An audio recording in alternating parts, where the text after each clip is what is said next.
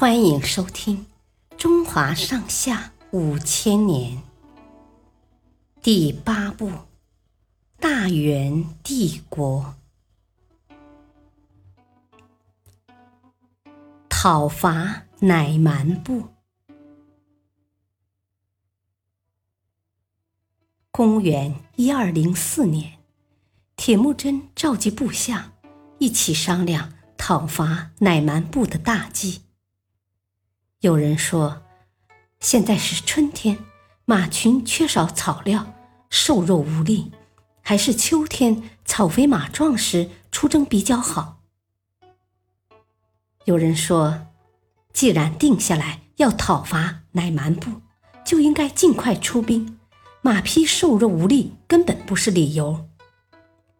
还有人说，我们应该齐心协力，在乃蛮部防备松懈的时候进攻，一定能战胜他们。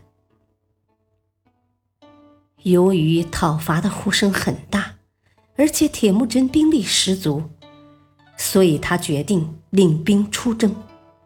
乃蛮部得到消息。赶紧汇集几个部的兵力，准备迎战。有一天，铁木真军营中的一匹马受了惊，跑到乃蛮部的军营里。乃蛮部的首领塔阳汗见到那匹马，笑着对部众说：“哼，铁木真的马这么瘦弱，兵力也不见得有多强。我们可以采取诱敌深入的办法，一次就能打败他。”有个部将讥讽塔阳汗说：“你这样拖着不出兵，肯定是惧怕铁木真。这么胆小，怎么不叫女人来统帅大军？”塔阳汗听了勃然大怒，立即下令向铁木真发出挑战。铁木真的一些敌人听到这个消息，以为消灭铁木真的机会来了，都赶过来。想加入乃蛮部的阵营，但当他们看到铁木真的军队后，感慨道：“铁木真现在变得这么强大，再也不是我们能够战胜的了。”这些人灰溜溜的退走了。